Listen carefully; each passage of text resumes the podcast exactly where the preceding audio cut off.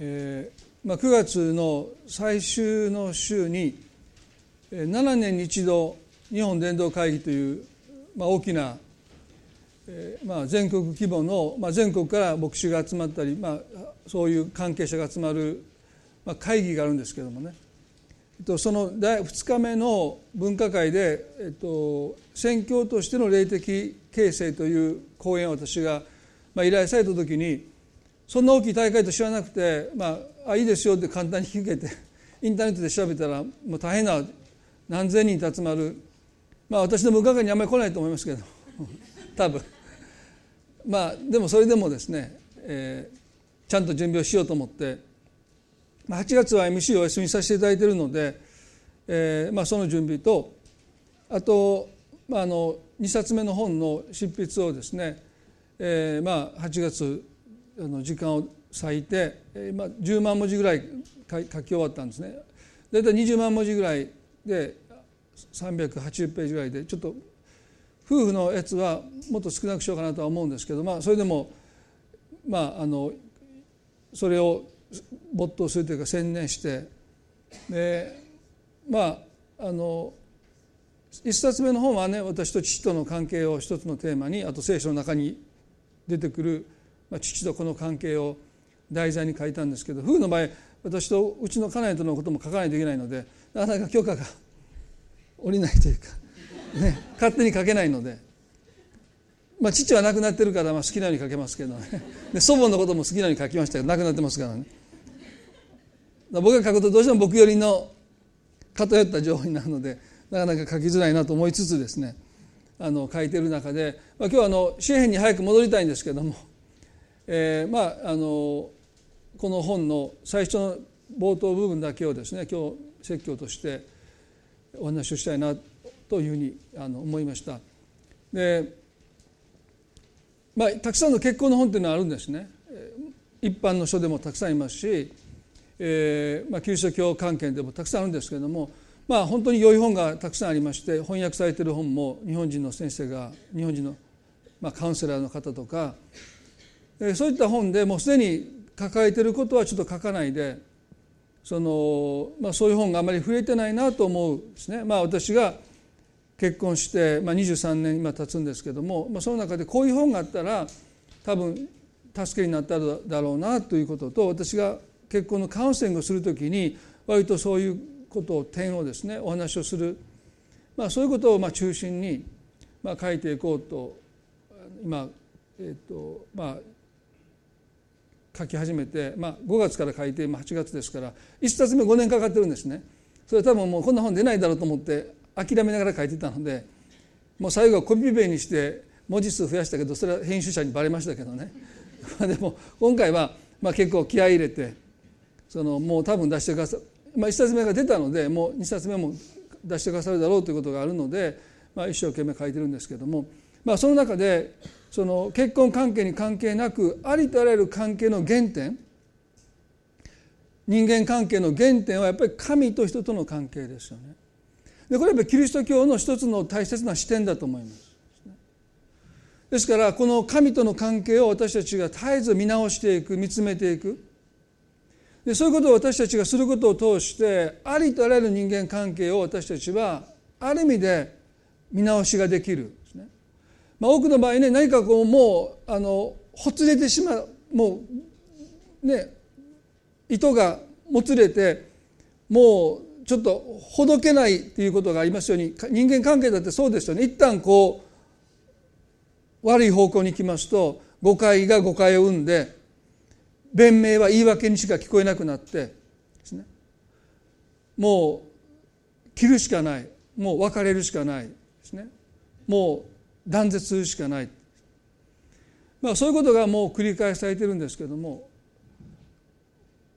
私たちの場合はもう一度神との関係を見つめるということから始めないといけない。そこがもつれてるというかそこに問題があるならばですねいくら夫婦の関係親子関係を職場での人間関係を友人関係を私たちが修復しようと思ってもなかなか難しいという意味ではね。まあ神と人との関係というものはやっぱりもう一度この結婚の本ではあるんですけどもまあだいぶページ数を取ってあの書いてるんですね。で創世記の2章に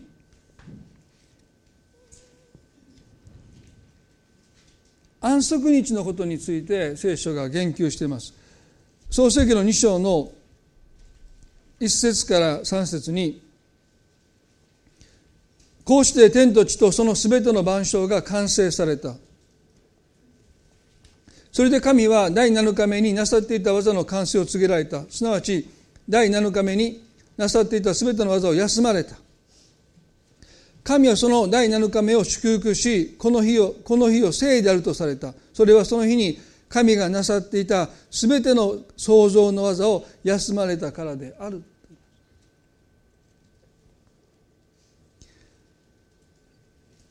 この創造の技が7日間というのは神のサイクルですよね。なぜ神が7日という日をもって1週間にしたのか不思議ですけどもそこに神の知恵がありますね。前にも言いましたけどもまあ共産主義の国がですねこれは聖書1週間が7日というのはこれ聖書から来てるのでもうこれを従わない、ね、もっと1週間を10日にして1週間というかサイクルを9日働いて1日休むっていう、まあ、そういう日に書いたそうですね。で何が起こったかというと生産性が著しく落ちた9日働いて1日休むというサイクルでは人は生産性を上げれなかったということでもう一度この7日制に戻したそうですね。ですからこれは不思議ですね。神が全てのものを1日で完成することもできた。でも6日間をかけて完成技をなさって6日目で完成して7日目を生とされたでここにも大切な点があるのはですね神は創造の技をなさって疲れて休んだわけじゃないということがまず一つですね。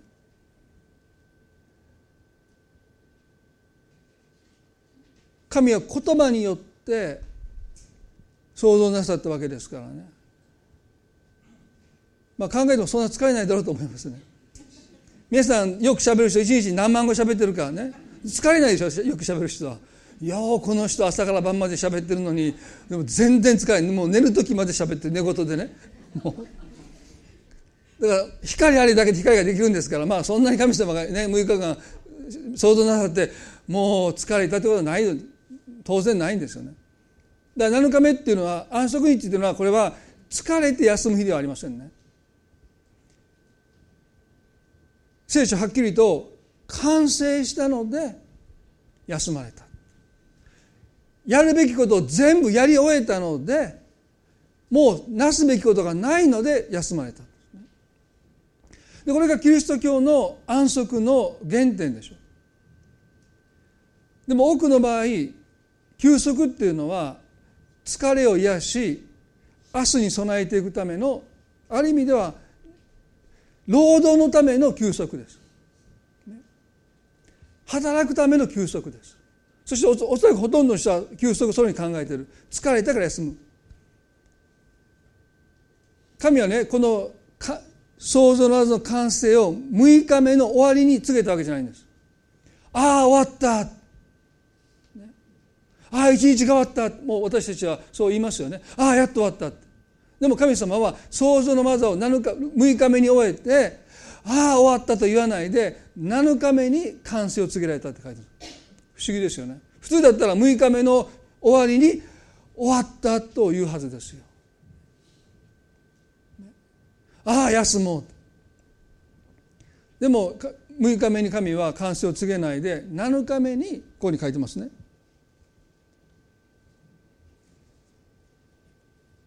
なさっていた技の完成を告げられた。ということは安息日っていうのは本来私たちが神の技が完成したということをね宣言する日が安息日です。それが休息なんです。あなたの人生に対して神がなすべきことはもうすでに完成しているということを安息日が来るたびごとに私たちが告白するのが休息なんです。今日皆さんがこうして礼拝に来られて明日何が待っているか分かりません。これから1年先10年先30年先私たち老後ですね。でももう神はあなたの人生に対してなすべき技を全部終えて完成したんだということを私たちはこの安息日に告白することが私たちにとっての休息です。もう全て終えられたんだ。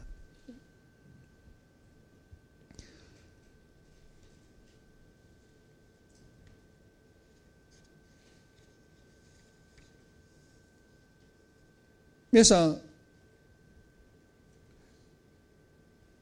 この完成という告白をもって私たちが休息していくということはね神様と私たちとの最初の1日目が安息日だったということは神との関係に一切の緊張を私たちが許してはならないということなんです。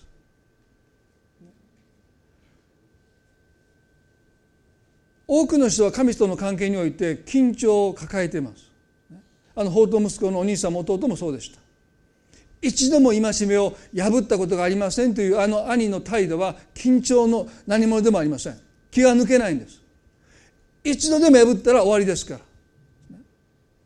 ら。いつも絶えず緊張している。罪を犯さないように緊張している。まあそれはね別に罪を犯していいというわけじゃないんです。でも絶えず兄は戒めを破りはしないかと緊張して父と暮らしているそういうクリスチャンは少なくないと思います。弟もそうです。この財産が全部お兄さんのもとに行く前に自分の分だけを確保しようとして早く財産をくださいってある意味で彼も駆り立てられてます。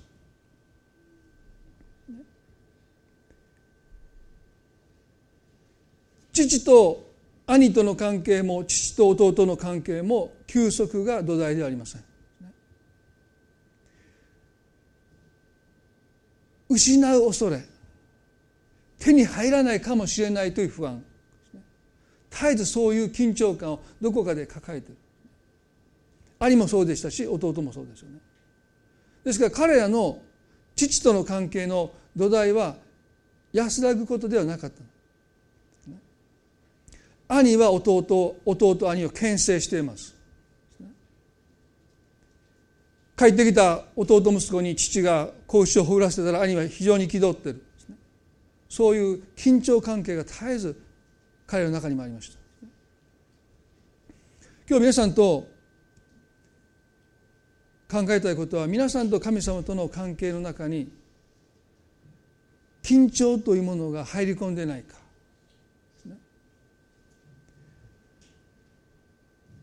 兄よりどこか構えていないか。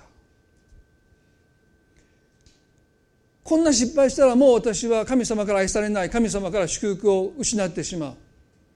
何かそういう緊張感を持ってないか。あるいは取り残されるんじゃないか。お兄さんに全部持っていかれるんじゃないか。私の分は残ってないんじゃないか。何かそういう駆り立てられるものを他の人が祝福されているのを見てもう私の分は残ってないじゃないか。ああの人いいな。あの人も祝福されてあの人もでも分かりますよね。例えば就職就活をしていてなかなか就職が決まらないという時に私たちは本当に取り残され感みたいなものを感じますね。病気をしてもそうです、ね、同じ病室の人が退院していくんです、ね。まあ、私も人生で一度だけ入院しましたけども椎間板ヘルニアで入院しましたけどもね。まあつらかったですよね。3週間寝返りをしたらダメなんです。足に重りをつけさせられて絶対寝返りをしちゃダメだって言われてもうこのまま3週間です1週間目で気が狂いそうになりました。もう助けてほしかった。トイレも行けないでしょ？ずっとそのままです。でそこは整形外科なんで隣のおっちゃん足骨折ってるだけです。でひまいひまいってうろちょろうちょする私のベッド周りをですね。でもうこっち側の人はね腕の方に折ってるんですよ。でこの人もピンピンしてますからね。体育座体育座って私のベッド周りでぐるぐるぐるぐる僕だけずっと夏の間。それも婚約して1週間後ですよ。もうこの結婚も終わりかなと思いながらですね。まあその3週間ね、まあ、入院したっていう経験しかありませんけどでもねやっぱり退院していく人がいるとですねやっぱり心細いですよね。果たして僕はもう一度起き上がることができるんだろうかとか思いながらですね。ですから取り残され感というですねあれは弟息子の一つの葛藤ですよね。ですから彼はもうお父さんが生きてる間にその財産を自分のものにしようとしたわけです。絶えず緊張しているでも神が人をなぜ6日目にそれも全ての被造物の最後の最後に作ったのか。それは人が創造された時にもう全てのものがそこにあったという。何者も格闘することなくもうすでに人が創造された時に神は全てのものを備えていてくださった。だから彼は安心して安息日から始める。神様との関係っていうのはそれが土台なんです。だからダビデはこう言いました。主は私の羊飼い。私には乏しいことがありませんと言いました。神様あなたが私の羊飼いならばもう私には乏しいものがありません。彼にはもちろん必要がありました、ね、彼はそれを求める祈りもしています。でもね神様との関係の土台はこの告白です。あなたは私に必要なものを全て備えていてくださるので私には乏しいものがありません。そこには何ら駆り立てる緊張感もありません。今日皆さん私たちと神様との関係がこのダビデの詩篇の21の一辺のこの告白全く緊張しない。主は私の自戒私は乏しいことがありません。私は満たされていますという告白です。安息日をもって私たちが神との関係を始めるということはこの告白をもって信仰生活を送るということです。それはね皆さんが抱えている不足とか足りなさとか必要に対して目をつるということではなくてその関係の原点としてもう私は満たされています。なぜかそれは神が全てのものをもう創造し備えていてくださるからですというこの完成の御業を告白することが私たちにとっての休息です。その告白をもって私たちは休息に入っていくんです。だからね日曜礼拝を守るってことは安息日を守ることなんだけどももしその告白をしてなければもう私の人生に必要なものを神は全部備えてくださるという告白を持って安息に入っていかなければ私たちは安息日を守っているとは言えないんです。今日皆さんどうでしょうか？その告白を持って私たちは休息に入っているでしょうか？私には乏しいことがありませんという告白。それは私たちの必要に目をつむるということではなくて神との関係であなたが私の羊飼いあなたが私のお世話をしてくださるならば私には乏しいことがありませんと私は満たされていますというこの告白を持ってこの関係を私たちは絶えず送っていくんですね。その中で必要が生まれます。でもその時私たちは何ら緊張神は私の祈りを聞いてくださらないないか、ね、私の必要をもう忘れてるんじゃないか。そういう取り残された感からも私たちは解放されて自然体で神の前に私たちが歩んでいくことを神が望んでおられるだから人は6日目の最後の最後に創造されて人にとって神との歩みの最初の1日目が安息日であったということはそういう意味です。皆さんしかし安息日はやっぱり破られるんです。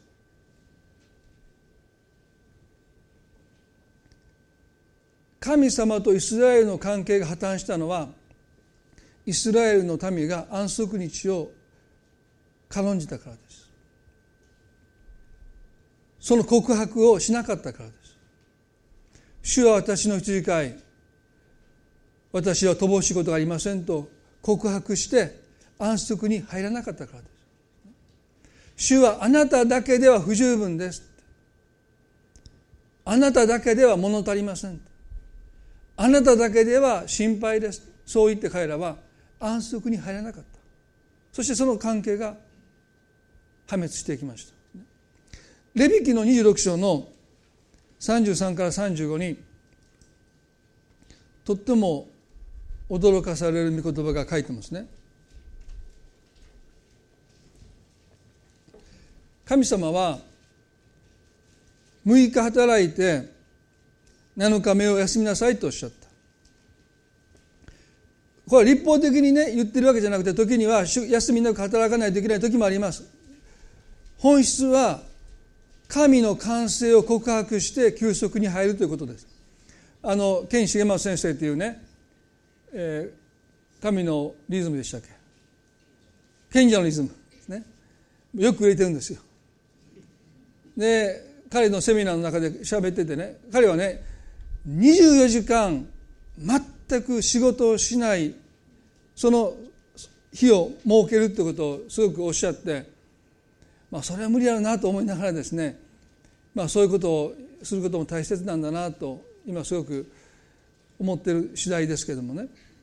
でも全然休んで、まあ、今あの大学の修士の授業が火曜日が宿題の提出にするんですよね先生がね。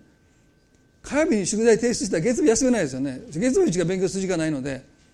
だからなかなか今ずっと今授業がある合間はなかなか休めないんですけどでもね、まあ、言い訳で言ってるわけじゃなくてでも安息日を守るということは24時間全く何もしないということではなくて、まあ、それも含まれますけれども。やっぱり主の技の完成を私たちは宣言して主は私の続きは私は乏しいことありませんというこの告白の中に生きていくということだと思いますね。で神様はそれを1週間のサイクルでも教えようとされた。6日働いて7日目に休むということ。もっと働かないと蓄えが十分じゃないんじゃないか。でもいや神様私の必要を全部備えてくださってるという告白を持って7日目に休んでいく。で彼らが土地を耕す時も6年間土地を耕して種をまいて収穫するんだけど7年目にはその土地に種をまいてはならないと神様おっしゃった。土地を休ませなければならないとおっしゃった。私は6年目に収穫を倍にするとおっしゃった。だから7年目にあなた方は種をまかないですなわち収穫を刈らないでいいように神様がそれをもう備えるとおっしゃった。ですからイスラエルの民にとって7年目は土地を休ませないといけない種をまいとダメなんですね。でそれは2つの意味があって一つは種をまかなくったってそこに収穫物が産物が実るんですねでもそれは種をまいてないのでそれはあなた方の土地の持ち主のもんではなくて誰が取って食べてもいい貧しい人奴隷の人当時の外国人だった人たちがその畑に入って取り放題食べ放題です。それは種をまかなかったのでそれはあなた方のものではないって神様おっしゃった、まあ、それが一つですね。でもう一つは7年目に種をまいて産物を収穫することもできたんです。でも土地を休ませるということを神様が徹底しておっしゃられた。でもしそれをしなかったらこうなりますよっていうのがこのレビキの26の33から30に書いてます。私はあなた方を国々の間に散らし剣を抜いてあなた方の後を追う。あなた方の地は荒れ果てあなた方の町々は廃墟となる。その地が荒れ果てあなた方が敵の国にいる間その時その地は休みその安息の年を取り返す。地が荒れ果てている間中地はあなた方がそこの住まいに住んでた時安息の年に休まなかったその休みを取ると書いてます。すごいですね。もしあなた方が7年ごとにその土地に休息を与えないならば私はあなた方をそこから追い出して敵の国にあなた方を住まわせてその土地に休みを与えるとおっしゃった。あのバビロン捕囚はそれで起こったわけでしょもちろん彼が偶像礼拝をしました。さまざまな問題を犯しました。でも一つの問題は彼らが土地から搾取したからです。休みを与えなかった。だから神はあなた方を追い払ってですよ。神殿を焼かれて城壁が崩れて町が廃墟になってでも私は土地に休息を与えるとおっしゃった。すごいですね。考えられない。神はご自分の神殿神の御箱と呼ばれたエルサレムの町々城壁が敵によって破壊されても土地に休みを与えることを優先された。なぜ神はそれほどまでに土地を休ませることを重んじたのか。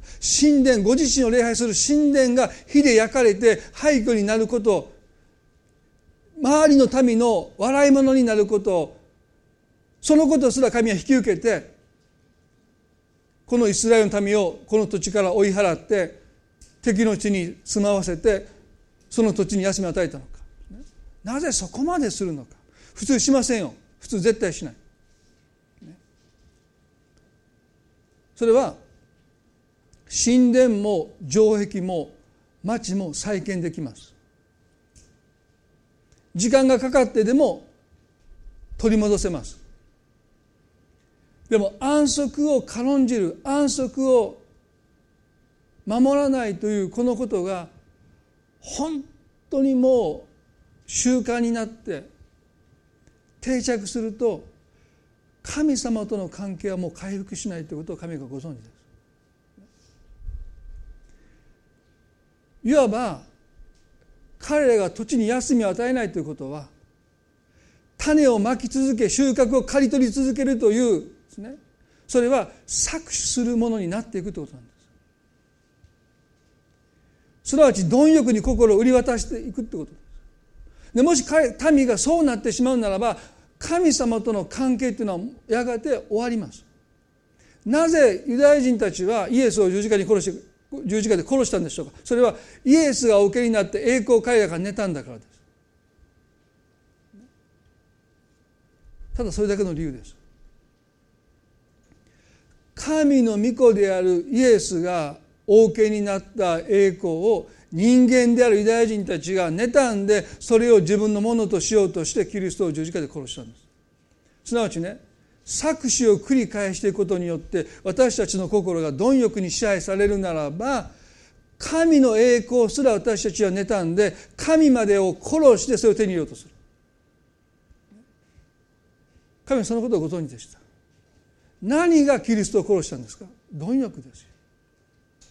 だから神はねこの民が7年目に土地に休みを与えなかったことをねそれほど重大に考えて彼らを追い払ってでもその土地に休みを与えた。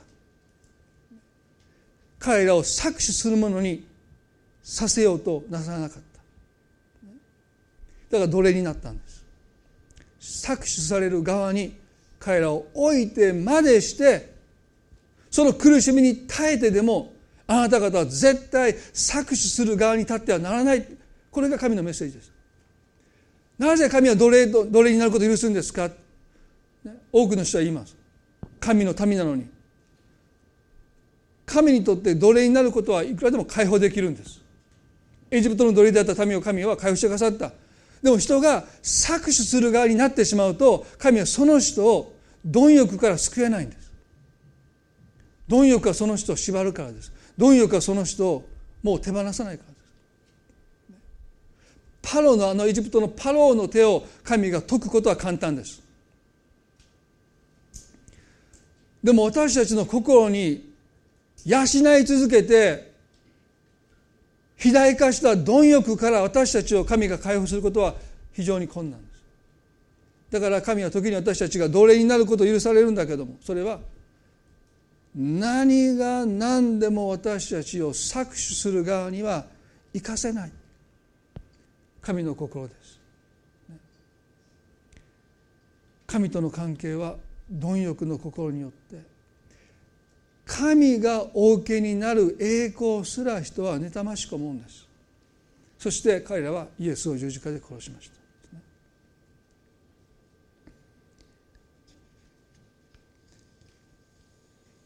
マタイの20章に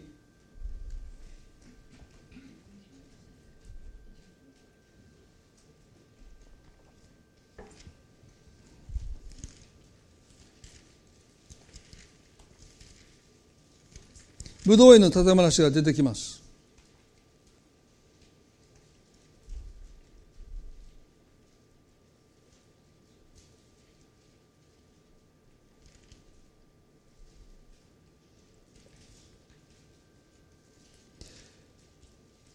20、33節からですね。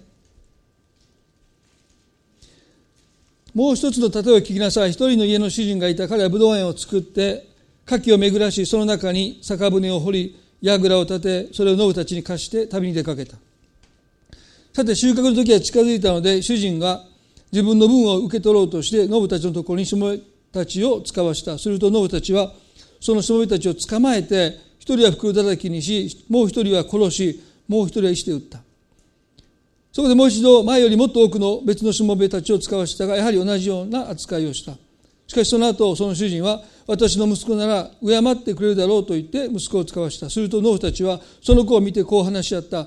あれは跡取りだ。さああれを殺してあれのものになるはずの財産を手に入れようではないか。そして彼を捕まえて武道園の外に追い出して殺してしまった。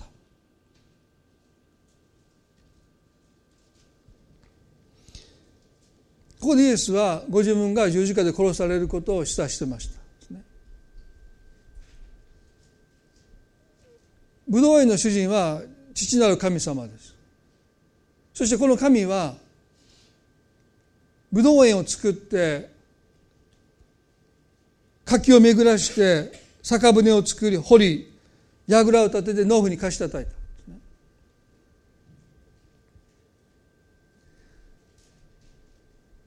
収穫の時期に主人は自分の分を受け取ろうとしもべを送るんですけども農夫たちはこのしもべたちをひどい目に遭わせました。次のしもべたちも同じです。なぜ彼らは主人が使わしたしもべたちにこんなひどいことをしたのか。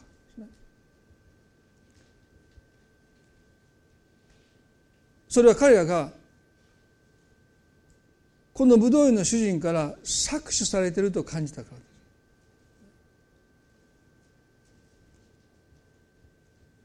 彼らは一生懸命働いた。そして収穫の日を迎えた時にその一部を主人に渡すことを搾取されていると受け止めている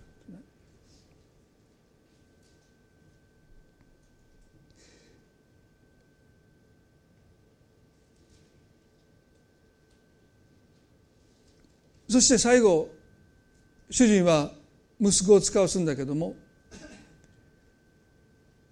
彼がこの武道園を受け継ぐことに対して妬んで自分たちのものを横取りされているかのように彼らを感じてそしてこの息子を殺しました。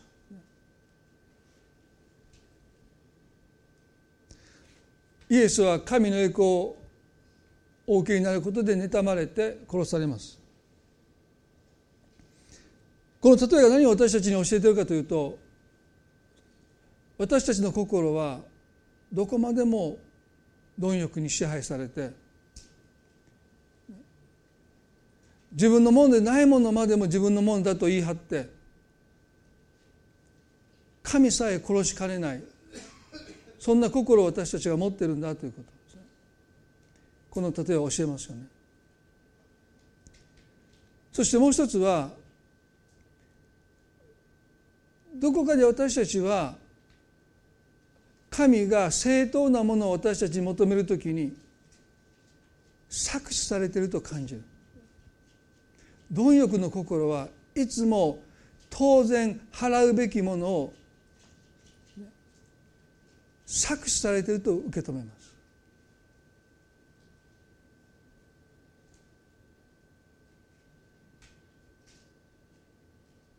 資本のなかった農夫たちにこのブドウ園の主人はね全部作ってあげて貸し与えたそして求めたのはわずかです。この自分の分というのはどのどの分か分かりません。でも彼が求めたのはただただ感謝してくれることだけです。でもどれだけ多くの人が神様はまかないところから刈り取るひどい方だというあの一タラント預かって土に埋めたあのしもべと同じ怒りを神に対して抱いていることはないでしょう。かこんなにも一生懸命やってきたのに神は私に報いてくれない。あれはお兄さんの怒りでしょ。一度も戒め破れなかったのにあなたは私と友達と遊べ楽しめと言って小屋一匹くれなかったというあのお兄さんの怒りは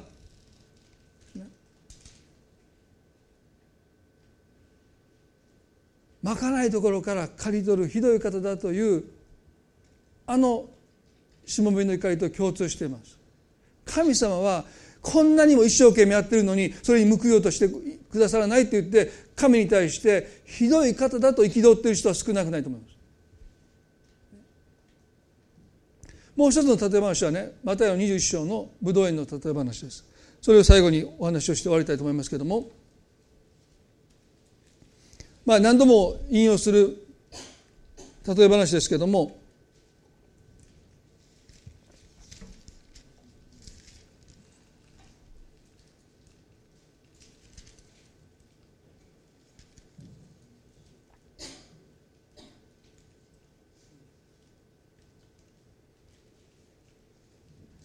えっとね、えー、21代で20ですね。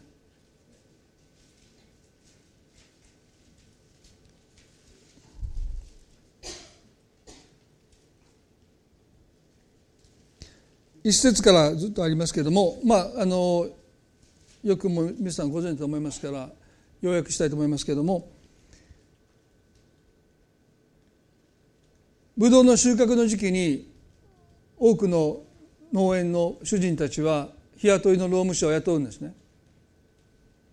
一気に収穫します。雨季がすぐ来ますから。まあ台風が来る前の収穫のような考えていただいていいですね。もう台風が近づいてきてもう収穫が台無しになる前にもう一気に収穫をするために日雇いでたくさんの人を雇いますよね。だから市場に行って健康そうな若い人から雇います。まあ当然ですよね。でもこのブドウ園の主人は他のブドウ園の主人と何が違ったかというと9時にも行って12時にも行って3時にも行って5時にも行って労務者を雇い入れたということです。人手不足が問題であったわけじゃないですね。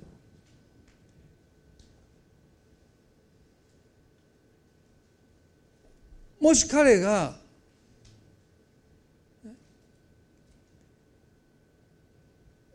立場の弱い日雇いの労務者をこき使って彼らから搾取しようと思ったらいくらでできるんです。でもこの人は逆ですね。9時に12時に3時に5時に行って仕事を与えるんです。搾取しようがないですよね。1時間しか働けない人から何を搾取するんでしょう？これが神様のお心ですよね。まかないところから刈り取るひどい方だというこの非難ほど神の心を傷つける非難はありません。御子さえ惜しまずに与えてくださった方かとロマ書に書いてますね。何をもう惜しまれるだろうか御子さえ惜しまずに与えた方があなたから何を神は奪い取ろうとなさるのかでも私たちはそう思わないんです。どこかで神につまずくんです。それはある一つのことがきっかけですね。賃金を払う時です。労苦が報われる時が皆さん誘惑なんです。一生懸命神様のために働いている時は心が守られてるんです、全員ハッピーですよ。朝の人も9時の人も10人の人も3時の人も5時の人も全員ハッピーです。でもね賃金の支払いの時が皆さん誘惑ですよ。皆さんだから人生の中で節目節目でいつ心を守らないといけないかというと自分がやったことの報いを私たちがある形を持っている時に多い少ないでつまずくんです。そうでしょ？もうこの例え話があるのにつまずき続けるんですね。だから皆さんね一生懸命やってる時はねつまずかない。どんな困難だって乗り越えるんです。頑張れるんです。皆さんそうでしょ？経験なさってるでしょ？でも報いが形になる時一番心守らないといけない。でも多くの人ははしゃいでるから心守らないんですよ。この時が大切ですよ、ね、もう心を守って、ね、でもこの時彼らはね一日の仕事が終わってそしてもう一番心がオープンになってるんですね。するとこの主人は5時から働いた人を最初に並ばせたっていうのもやっぱりこれ神のお取り扱いですよね。そして彼らはなんと1時間しか働かなかったのに1日の賃金に相当する1デナリ受け取ったまあ受け取ったもびっくりですよね。1時間しか働かなかったのに1デナリもらった。そして後から来た順に並ばされて全員は1デナリ1デナリ1デナリです。でもね最初に5時から来た人が1デナリもらった時に朝から来た人たちは憤慨しました。当然です。多すぎるって。皆さん私たちも一生懸命生きてれば生きてるほどあんまり一生懸命生きてない人が多く受け取ったら腹立つんですね。あの人あんな幸せな結婚送る資格がない苦労して苦労して苦労した人だけが いい人と巡り合って結婚できるんだって。あんなボンボンガみたいなね。もうどっかで私たちは人が多く受け取ったらねもう難癖つけますよね。彼らも思ったんですね。あの人あんなに苦労してないのに、ね、あんな祝福受け取ってって。でもその妬みはもっと多くもらえるだろうと彼が思うことによって抑えられました。もっと多くもらえるだろう。ここで書いてますよね。彼らはもっと多くもらえるだろうと思った。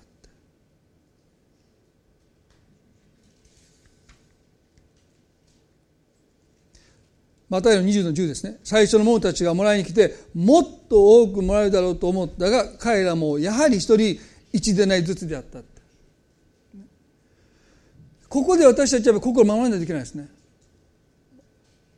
もっと多くもらえると思ったそして一でないだったのでがっかりしたんです。でがっかりしただけではまだいいんですよ。彼らはこう言いました。彼らはそれを受け取ると主人に文句をつけて言った。この最後の連中は1時間しか働かなかったのにあなたがあなたは私たちと同じにしました。私たち一日中ロークと焼けるような暑さを辛抱したのですと言いました。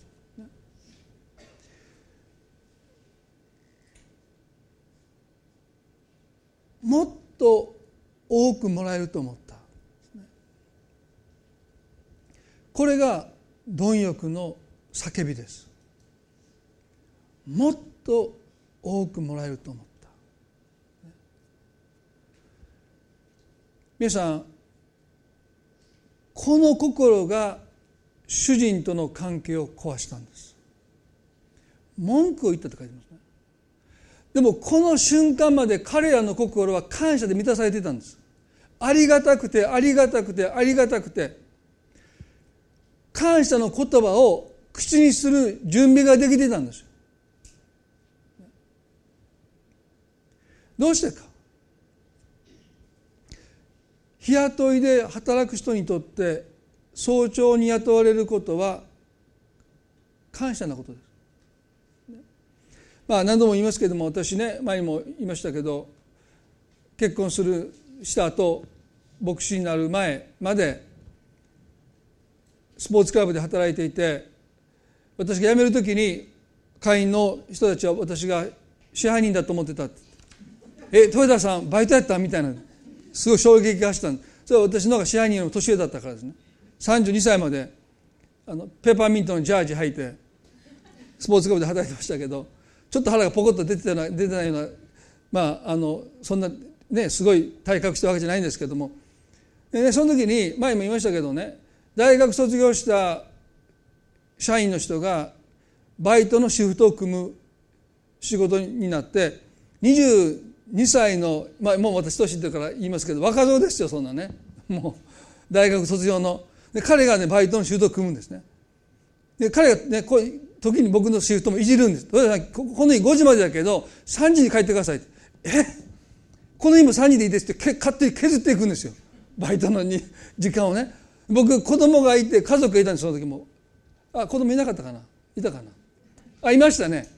27で結婚してあの長男いたんです赤ちゃんでまだね。でも教会でもちょっと働いてたけど教会からもあんまりお金もらってなかったんでうちの奥さんも働いててもう結構カツカツでもう大変な状況でしょ。だから私にとってはねもうできるだけ働きたかったんですよ。でもその若い22歳の青年がですね僕の仕事を削っていくんです。この日は3時でいいです。この日も3時でいいです。3時。で僕もしがみついてねいやもうそんな言わないで。もう5時まで働いてくださいよって。もう何回もお願いいやそんな豊田さんだけ特別扱いできませんって言われてですね。もうその時にもう僕もう牧師やめようと思いましたね。牧師なんの？もうこんな屈辱味わってもう牧師なのにもうもう普通に就職しようと思いました。うちに帰って、ね、うちの奥さんにねもう就職していいってって。好きにしたらって言われたんですけど。したかった人に違うって言われたんですね。まあでもまあまあねちょっと弱音を吐いただけでまあでもその人が結構シフトをいじるたびにもう5時まで働いてくださいって。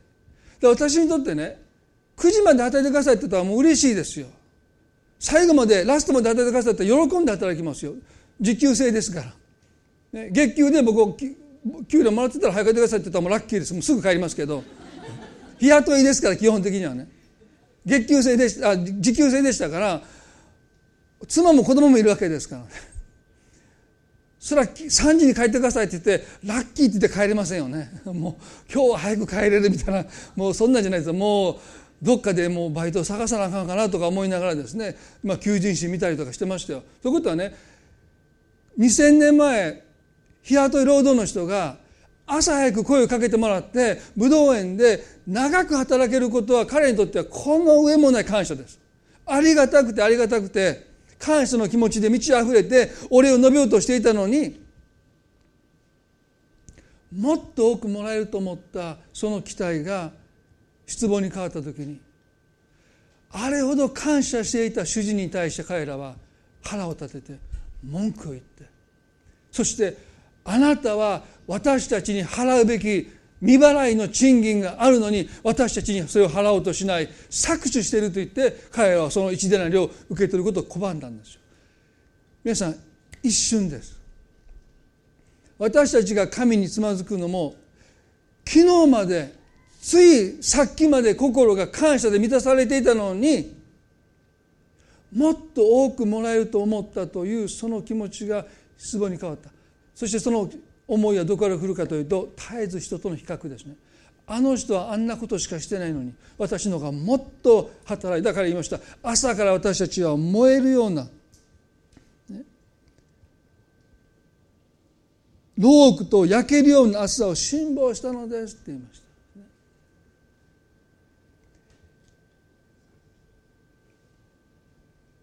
主人に対してあなたには未払いの賃金があるというこの怒り。神様あなたは私をちゃんと扱っていない。不当に扱っているという怒り。でもこのシーンは言いますよ。はっきりと私はあなたに何も不当なことはしていない。神様は私たちに何も不当なことはしていないんです。あなたの人生で神は一度だってたったの一度だって不当なことはしていないんです。皆さんそれを私たちは認めないといけないんですよね。それともこの方はひどい方として私たちはこの方に対して不当なことをしたと怒り続けるんでしょうか。でも神は御子さえ惜しまずにと書いてます。御子と共に何をどんなものでも恵んでくださると書いてます。皆さんここが私たちが乗り越えないといけない神との関係の大切なとこですね。なぜ安息日が最初に来るのか。主は私の羊飼い。私は乏しいものがありません。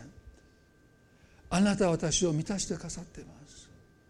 あなたは私にとって十分です。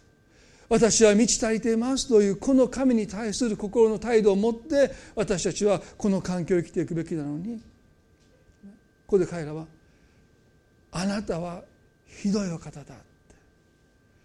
一日中労苦と暑さに辛抱した私たちにあなたはたった一でなりしか払ってくださらなかったって言って彼らはそれを受け取ろうとしない。でも主人は言うんです。私はあなたに対して何の不当なこともしていない。今日私たちは願くならばこのことを私たちはへり下って受け入れたいですね。神様あなたは何の不当なこともなさらないばかりか早朝に声をかけてくださった。こんな私に声をかけてくださった。その感謝で心がもう一度満たされますように。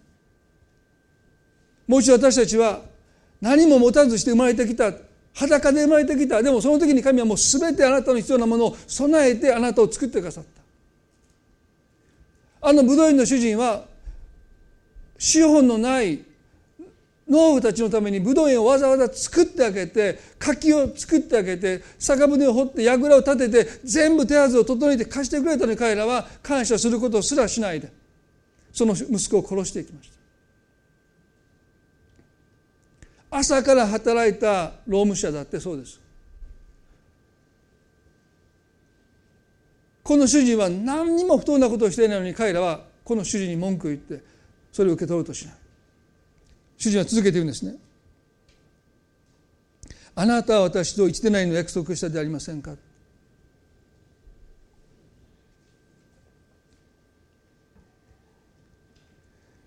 当時日雇い労務者が置かれていた立場はあってないような立場です。搾取の対象でした。口約束するんだけどいろんなもの引かれて手元にほとんど残らないことが平気で行われてた。でもこの主人はちゃんと約束通り一デナリを彼らに払うんです。皆さん神の恵みとは何でしょうか？それはもっと多くもらえることではなくてあなたの人生の労苦がちゃんと評価されてちゃんと報われるということこそが神の恵みなんです。多くの人は何か、ね、もっと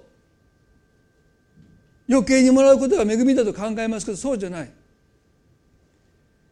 神があなたの働きにちゃんと報いてくださることで私たちが本来ならば感謝して恵みとして受け取るべきものを私たちはそんなの恵みじゃないって。恵みには2つの考えがありますね。一つは私たちが救われる時に神は私たちの働きを求めない。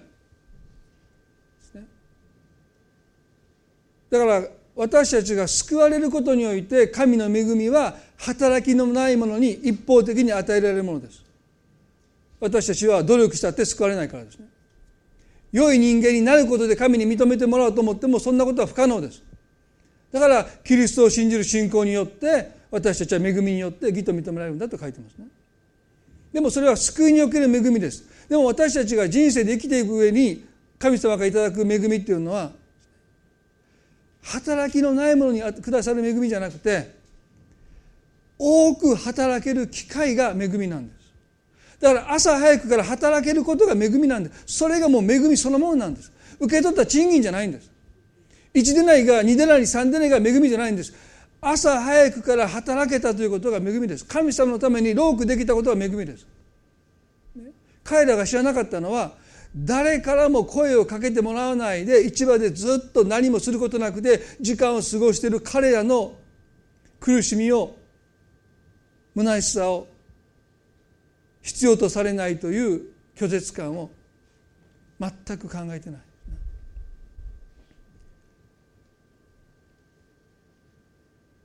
ロークと暑さに辛抱したというこのことが本来ならば恵みなんです。だからパウルとしてはこう言ったんです。私は他のどの人よりも多く働けたことを神様に感謝します。皆さんどうでしょうか？救いを受ける時の恵みは全く働きのないものに神が与えてくださる恵みです。それはそれなんです。ねでもそれは救いの時の恵みであって私たちがクリスチャンとして生きていく時に恵みとは何か。働き以上のものを神から受け取ることではなくて多くを働けること。使えること。犠牲を払えること。そのこと自体が恵みなんだと神は言うんです。パウロはそう言うんです。多く働けたことを私は神様に感謝してるもし私がそういう心を持つならば喜んで一でなりを彼らは受け取れた。今日一日朝からこの武道園で働けたことが私にとって感謝でした。その上にこの賃金をいただいて本当にありがたい。でも彼らはそう言わなかったですね。あたかも武道院で働いたことが損したかのように労苦と辛抱暑さに私は辛抱したんです。こんな辛い目を経験したのにたったこれだけですかって彼らは怒ってそれを受け取ろうとしない。でも主人は言うですね。自分の分を取って帰りなさい自分の分を取って帰りなさい。パウという人は誰よりも多くの恵みを神から受け取った人です。それは彼が分をわきまえてるからです。もっと多くもらえるだろうというそういう人との比較の中で自分の取り分を勝手にどんどんどんどん大きくするんじゃなくて神が与えてくださるものそれを自分の分として感謝してそれを受け取っていく心。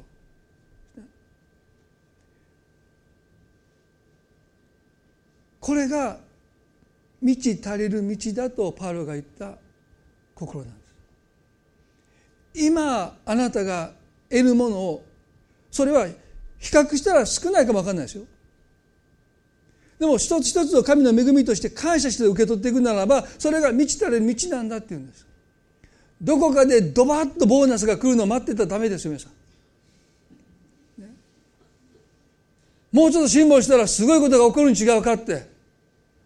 私ねちっちゃい頃からずっと思ってました。こんなに子供ながら苦労して父が早く亡くなってもう5人兄弟になってきっとどでかい祝福が豊田家の上にえらいもうすごい奇跡が起こってずっと思ってたけど今の今に至るまで起こりません。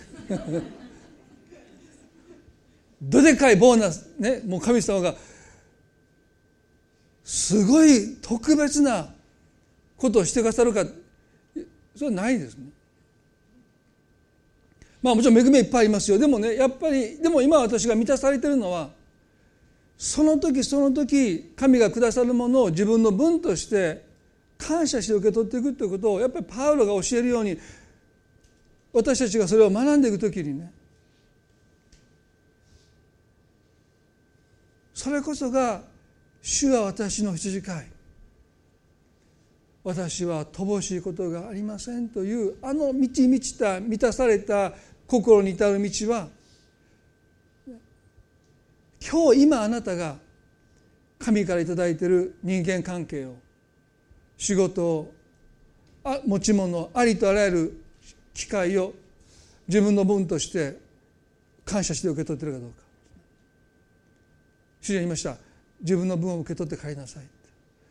彼らがもしそれを受け取って帰ったら何が起こりますか？家に帰った時に彼らの心はおそらく満たされると思うんです。もう一度再評価できるからです。一人になって受け取ったものを見て周りにもう他の人いませんよ。5時から働いた人も、ね、9時の人も10人の人も3人の人もいません。一人になってそれを見た時にやっぱりそれは恵みなんです。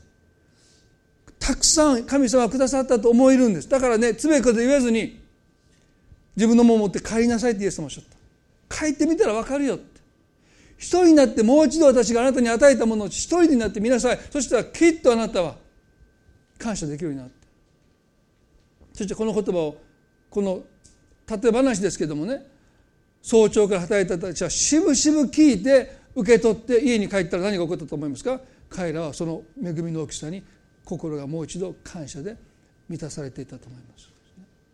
今日皆さんどうでしょうか私たちは自分の分を取って家に帰っていこうじゃないでしょうか今ある状況を感謝してもう一度受け取り直していくあなたの夫に対してあなたの妻に対してあなたの子供に対してあなたが今しているお仕事に対してあなたが今委ねられているものに対して感謝してそれを受け取る時に一人神の前に出る時に神はどれほど多くのものを私たちに貸し与えてくださっているのか。裸で生まれてきた私たちですよ。それがどれだけ多くのもの神はあなたを信頼してあなたに与えてくださっているのか。神が求めるのはそのことをあなたが認めて神に感謝することだけで。す一言祈りたいと思います。どうぞ目を閉じていただいて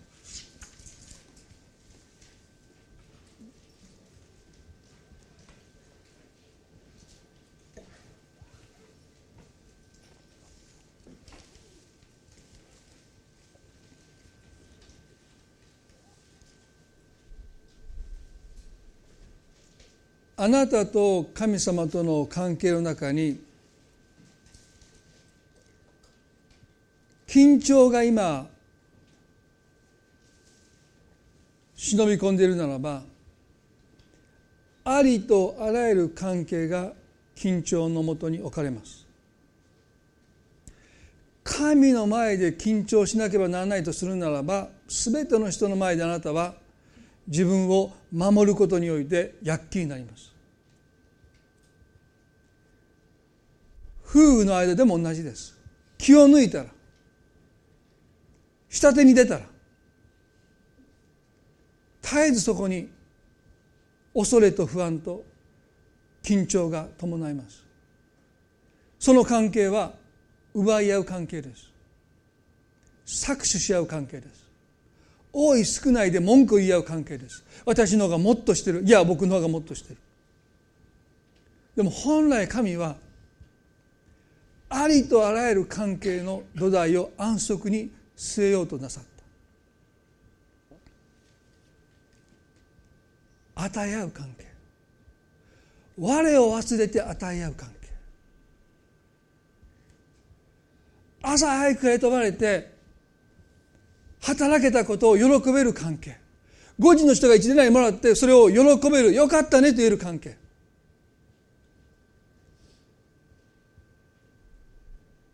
何も失うものがない。主はあなたの羊飼いです。私には乏しいものがありません。私はもう何も恐れない。失う恐れがない。主が私の羊飼いでいる限り私たちは身構えないで緊張しないで安らげる。でも今日神の前であなたは本当に安らいでおられるでしょうか？罪を犯したらもう神は私のことを愛してくださらないんじゃないか。祝福を神は奪うんじゃないか。そうやって私たちが生きることはある意味で益ですでも神様との関係に緊張感を持つことは最終的には不利益をもたらします。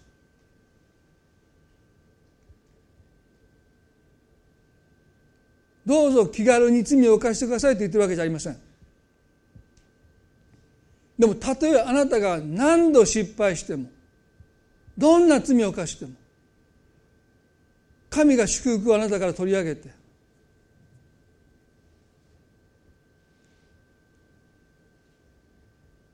その祝福からあなたがもう漏れてしまうことはありません。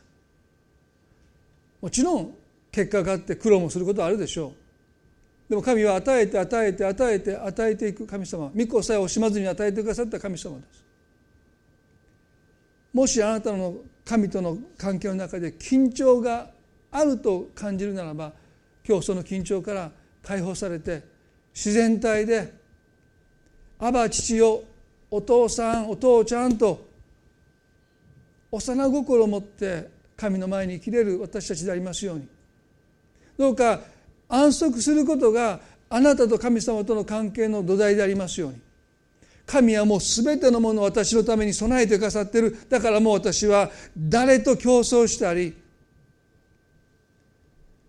駆り立てられることもなく自然体で落ち着いて歩んでいける。その関係の中に今日ますます神が私たちを招き入れてくださるように祈りたいですね。恵み深い天の地な神様法と息子のお兄さんも弟もお父さんとの関係において絶えず彼らは緊張していました。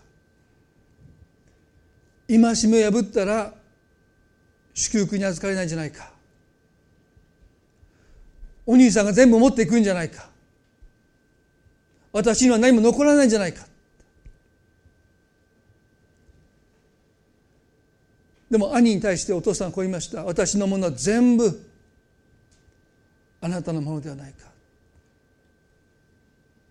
私のものは全部あなたのものではもうないか。もうすでにあなたのものだと言いました。でもお兄さんの心は小ヤギ一匹くれない。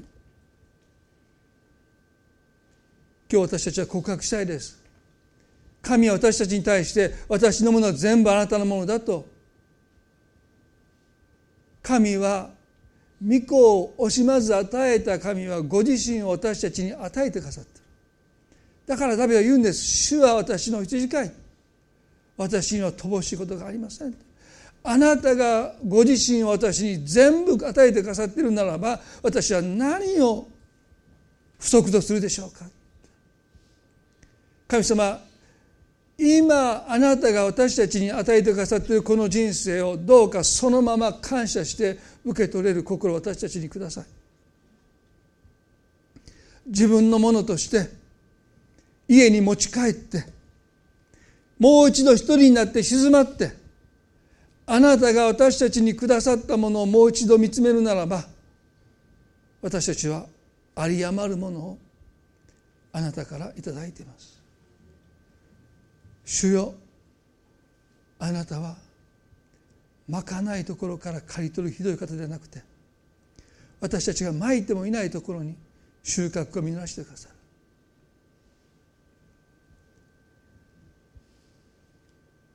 恵みの神様です。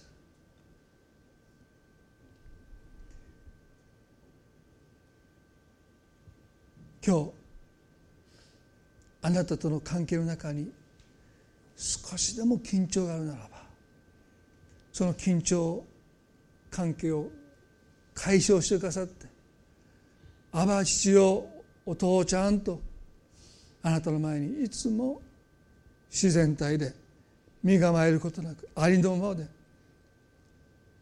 出る私たちでありますように。どうかお一人一人をしか祝福してくださって。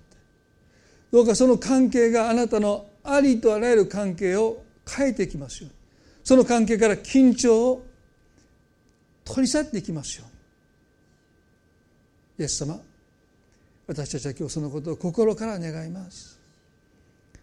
夫婦の関係が親子の関係が友人の関係が不安と恐れに支配されて身構えた緊張関係ではなくて本当に互いが満たされる関係に。我を忘れて自らを与えることを損と思わない関係に。主よどれだけ多くを与えたかそれが恵みだと心から思える関係に。どうぞ書いてくださること。それが満ち足りていく唯一の道です。あなたがそのことを今日私たちに教えてくださりその気づきを与えてくださっていることを感謝しますどうぞ私たちをなおその道へと導いてくださることを信じますこの一週間悩みを覚えてくださって御言葉を通してなおあなたが私たちに語り続けてくださることを期待し信じ愛する主イエスキリストの皆によってこの祈りを見舞いにお捧げいたします。それでは皆さんの立ち上がっていただいて賛美を捧げたいと思います。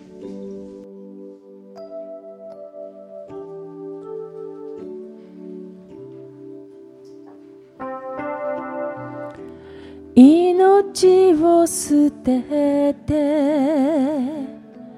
あなたは私を愛し偉大な恵み私に示された主よ。あなたの心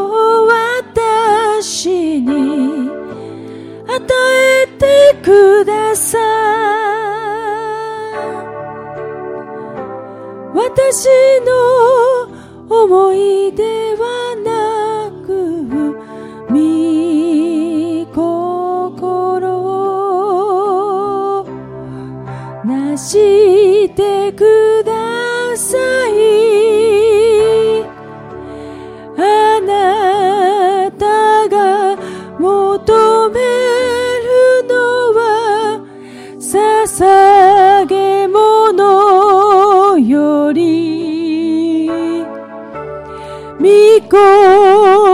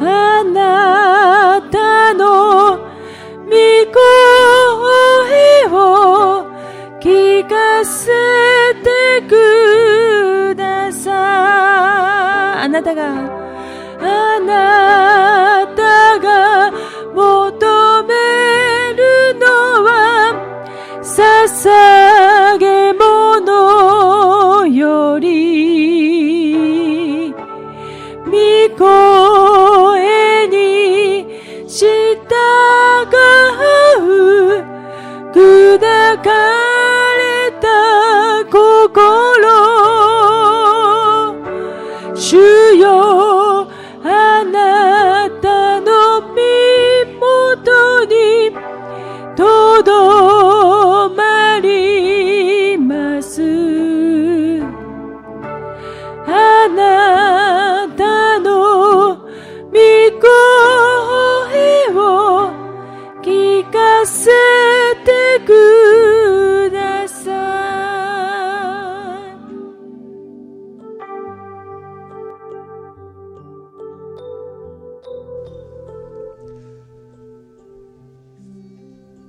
ぜひ今日皆さんね。神はあなたに何の不当なこともしておられない。あなたのロークに報いていてくださってる。だから今今ある状態を感謝して自分の分として受け取って一人になって神様あなたに与えてくださっているものをもう一度再評価していただきたい。見直していただきたい。きっとあなたの心はあの早朝が働いた労務者たちが